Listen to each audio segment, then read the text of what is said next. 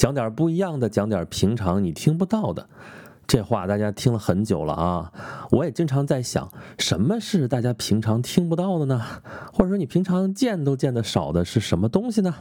哎，正好前几天有一个朋友啊，他们搞了一个古今珠宝研习社，跟我说起来这事儿，哎，我突然一想，哎，不错呀，珠宝这个东西大家平常好像喜欢的挺多，但是见的并没有那么多。而且，就算你见过后面很多的故事，也其实很有意思啊，大家也值得来听一听。所以就想，哎，我们能不能讲点珠宝的故事啊？那么跟这位古今珠宝研习社的朋友一聊，我们一拍即合啊。所以他能给我提供一些支持啊，资料方面的啊，一些内容方面的。然后我这边呢，又增加一些个选题啊。所以怎么样？咱们来聊聊珠宝的话题好不好？我们来开一趴珠宝传奇。一说起珠宝来，大家能想到什么？啊，布灵布灵，很漂亮，然后很值钱，对不对？其实珠宝的价值并不在于它有多值钱啊。有人说你这亏心不亏心？不值钱，我说它干嘛？大家看上去不就是啊，珠光宝气啊，如何如何？哎，确实值钱啊，这个必须得承认。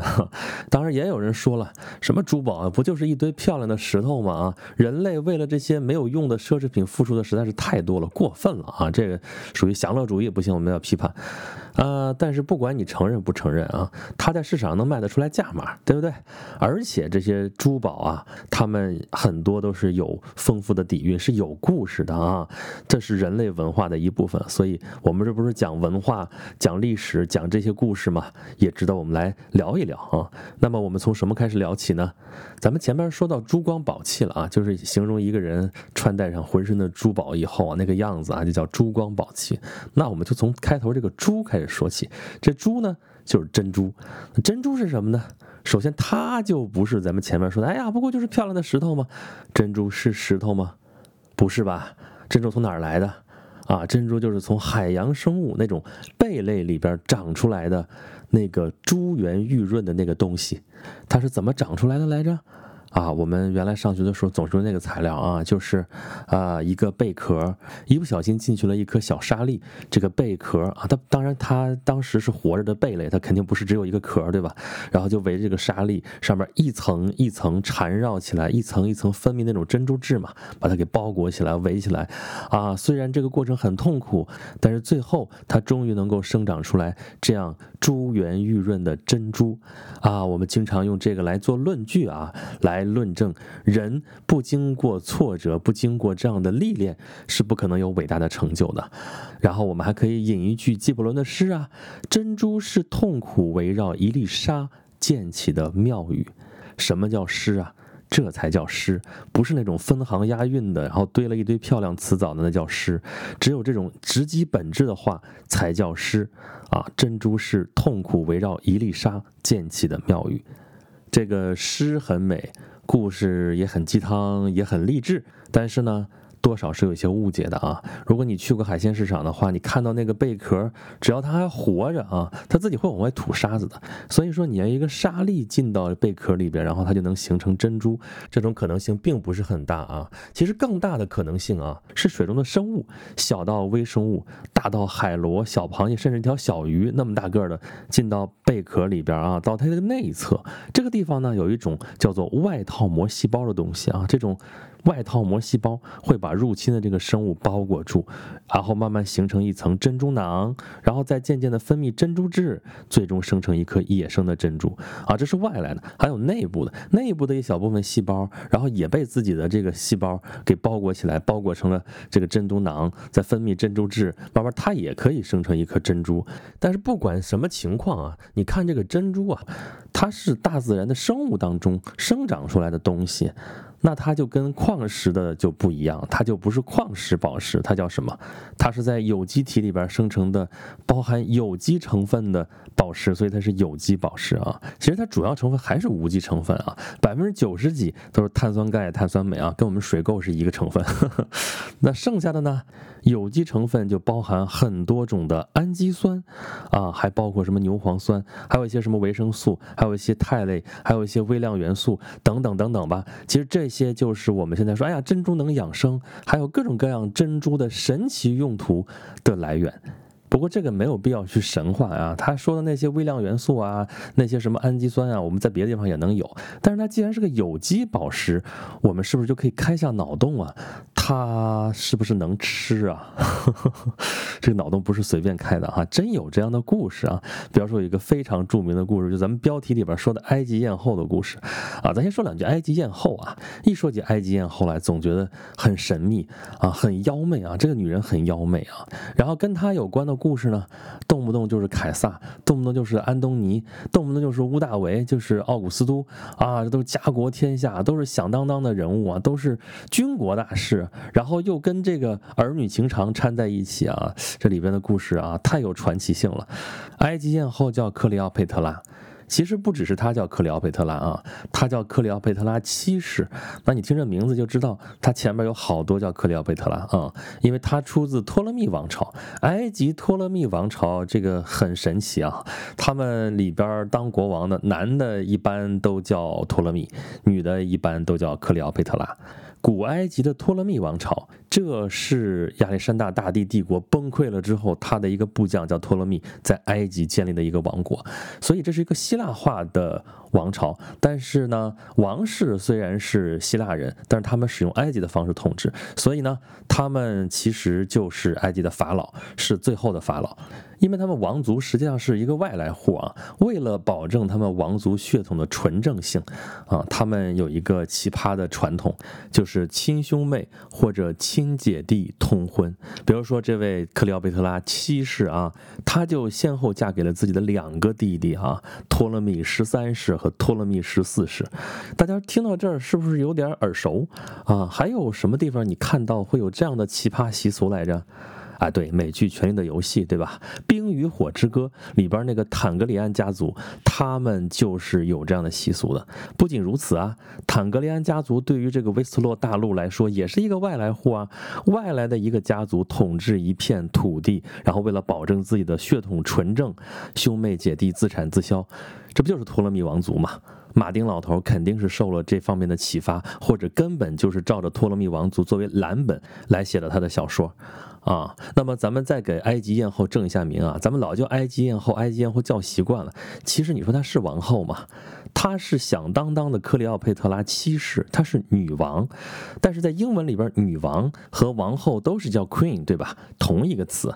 所以你说她是埃及艳后吗？那你说她也嫁给国王了呀？对呀，她嫁给的国王，不管是托勒密十三也好，托勒密十四也好，也是国王。但他们是一个共治的关系啊，就是男方也是国王，女方也是女王。啊啊，权势你可以说差不多，甚至克里奥佩特拉为了跟托勒密十三是争权夺利啊，两边都同时请求凯撒的支持啊。罗马来的将军嘛，凯撒这种事情很常见啊，在任何国家历史当中都很常见，就是一国之内争权夺利，然后去争取外来势力的支持。那谁成功了呢？啊，你看谁能开出合适的价码了，对吧？那托勒密十三能给什么呀？无非给点财富，对不对？那么克里奥佩特拉呢？他做了点特别的事情啊，就是。他把自己脱光了，然后卷到毯子里边，让他的手下扮作商人去求见凯撒。然后商人到了凯撒跟前儿，把毯子一放，一打开啊，这个克里奥佩特拉就出来了。这效果，我们光想想就觉得香艳啊，就更别提当事人凯撒本人了啊啊！但是大家想想，这说明什么？说明克里奥佩特拉是一个非常有心计的女人啊，她非常聪明，她深谙男性的心理，而且懂得善加利用啊。所以她不仅仅是埃及艳后的问题啊，这个事件确实很香艳，但是更重要的是她很聪明。所以凯撒支持她当了埃及唯一的女王啊啊！虽然后来也给她又找了一个丈夫，还是她弟弟啊，就是托勒密十四，但是那就是个傀儡了。她跟凯撒生了个儿子啊，小凯撒，那后来叫托勒密十五了。这后边的故事咱后边再说。但是凯撒死了，遇刺了，对吧？三幺五嘛，公元前四十四年三月十五号，凯撒遇刺身亡。那么克里奥佩特拉的保护伞就没有了啊。不过他后来有了新的保护伞，就是马克安东尼，凯撒。这是前三头之一，安东尼这是后三头之一。克里奥佩特拉等于说跟古罗马这个前三头和后三头都有关系，而且都有一腿。你说这个女人关键不关键吧？怎么可能让大家不感兴趣呢？对吧？有关于克里奥佩特拉和安东尼的故事啊，莎士比亚曾经写过一个著名的剧，就叫《安东尼与克里奥佩特拉》啊。我这地方借机安利一波啊，我讲过一个和莎士比亚的三百六十五天，把整个莎士比亚全集的故事和他背后的故事都讲过一遍，其中当然也讲过这个安东尼与克里奥佩特拉啊。大家如果想听的话，可以关注公众号“演讲录”，到底下的菜单里面去找啊，或者你就回复莎士比亚也能找到链接过去啊。那么。咱们今天要讲的这个故事啊，是安东尼与克里奥佩特拉这剧里边没有的一个故事啊，是古罗马的一个博物学家啊，老普林尼写的。那有老普林尼，就有小普林尼啊，小普林尼也是古罗马非常重要的人物。不过这个时候已经是帝国时代了啊，老普林尼就已经生活在帝国时代了啊。有关于罗马共和国、罗马帝国的事儿，也可以听我以前的节目，有专门的罗马专辑，讲罗马、讲凯撒什么什么的。那言归正传，老普林尼是一个博物学家啊，他写过一。本书就叫做《博物志》啊，也有翻译成叫《自然史》啊，其实是同一本书啊。这本书里面就记载了。各个方面的学问，他不是博物学家吗？啊，自然界里边的各种事物、各种现象、各种前前后后的这些事情都记录在这本书里面，有点像《自然大百科全书》啊，或者你跟中国这边的书对标的话，应该是《梦溪笔谈》这样的书。老普林尼为了写这本书是倾注了大量的心血啊，甚至都去实地考察。公元七十九年的时候啊，维苏威火山爆发啊，就是在这次火山爆发之后，留下了一个庞贝古城嘛，被埋在了火山灰下面，但是火。火山爆发的时候，老普林尼就要要去看一看啊，去实地考察火山爆发到底是怎么回事，是什么样子啊？同时也是为了去救援那儿的民众。结果呢，离火山太近了啊，被那个火山冒出来那个有毒气体给毒死了。那么今天我们说的这个故事就来自老普林尼写的这个《博物志》啊。他既然写的是万事万物嘛，其中就有一篇写珍珠啊。这个故事就有关于安东尼和克里奥佩特拉的啊，说他们俩打了一个赌，赌什么呢？就是安东尼和克里奥佩特拉，他们俩在一块儿，天天在宫廷里边吃喝玩乐呀，各种娱乐呀，各种奢华呀，对吧？吃的都是珍馐美味啊，这个穿的是绫罗绸缎啊，就是已经奢华到一定份儿上了。安东尼不觉得啥，但是这个克里奥佩特拉已经看不上这些东西了，觉得好无聊，好没意思，而且这算什么呀？表现出来很轻蔑，不屑一顾。安东尼就问他了，说。你还能再怎么奢华呀？还能怎么样啊？你还不满意是不是？这感觉就是一个土包子问的问题啊，享福都不知道该怎么想。克里奥佩特拉就说了啊，他说你信不信我就一个小小的娱乐，就可以消费掉一千万塞斯忒斯。塞斯忒斯是古罗马的一个货币单位啊。那么一千万塞斯忒斯是多少钱呢？啊，我之前讲过的《凯撒们的星空下》那本书里边有这个换算关系啊。塞斯退斯它是个青铜货币单位，一百塞斯退斯等于一块罗马金币，叫做奥雷。一个奥雷是多重呢？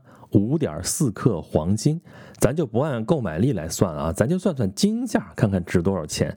一个奥雷等于一百塞斯忒斯，一千万塞斯忒斯等于十万个奥雷，那就是十万个五点四克啊。咱按金价算，现在的金价差不多三百六十多块钱一克吧，这样算下来，差不多人民币值两个亿左右。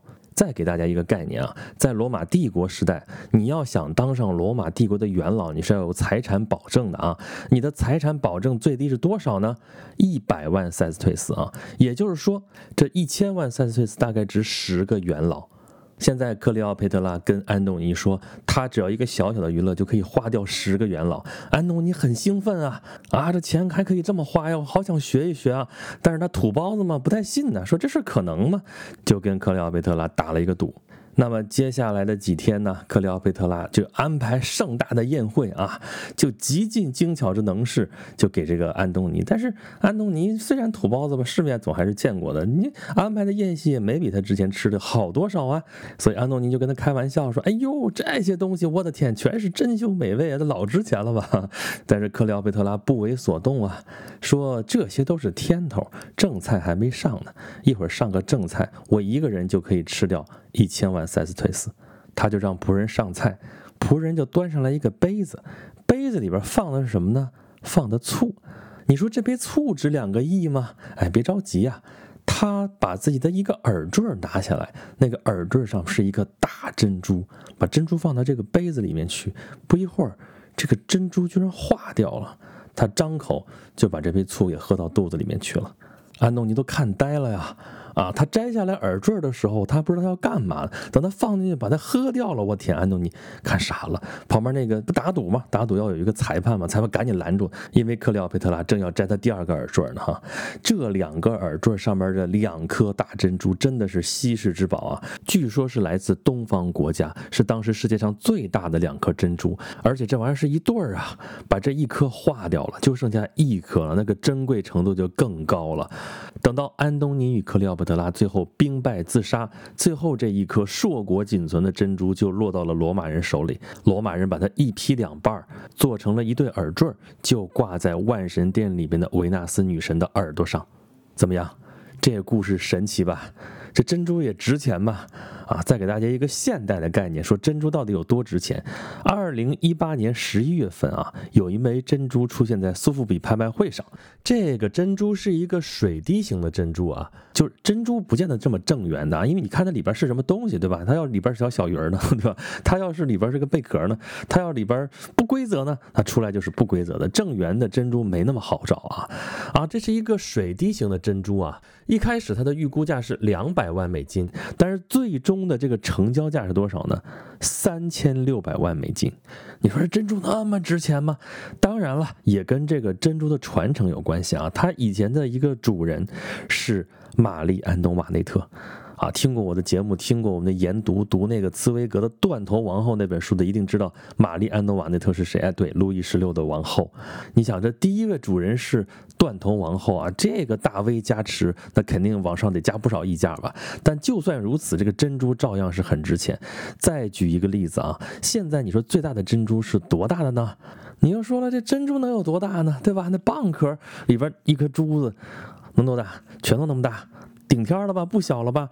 哎，说是有一个菲律宾的渔民曾经在巴拉望岛附近的海域里面发现过一颗重达三十四公斤的巨型珍珠。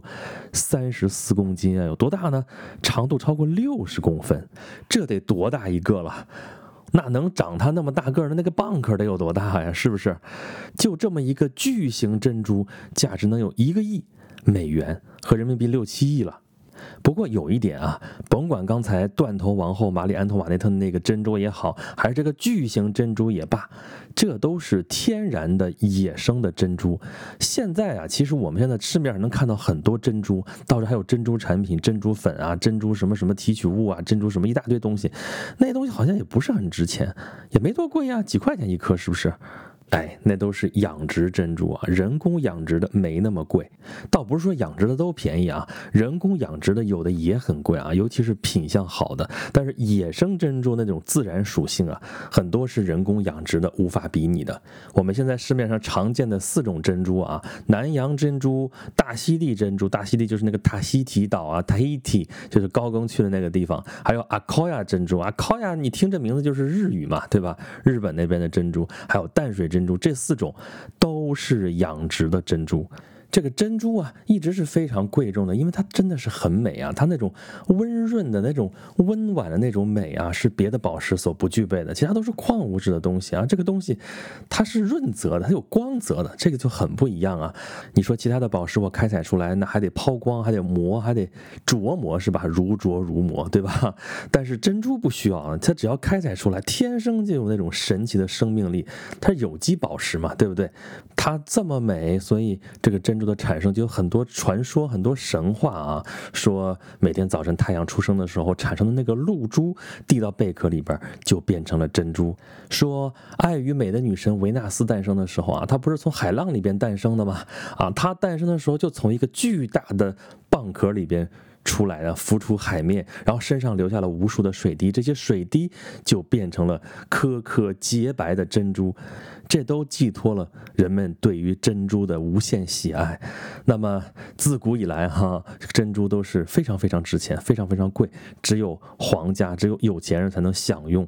我们古代也是啊，跟和氏璧齐名的还有一个什么随侯珠，但这个珠到底是什么珠，有待考证啊。但至少证明珍珠那个时候就已经有了，而且大家都很。很喜欢，都很推崇啊。清朝是尤其喜欢珍珠的。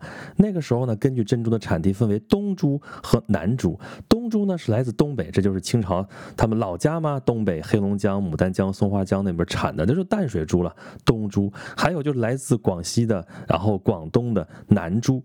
东珠来自他们老家的这个珍珠啊，他们尤其喜欢。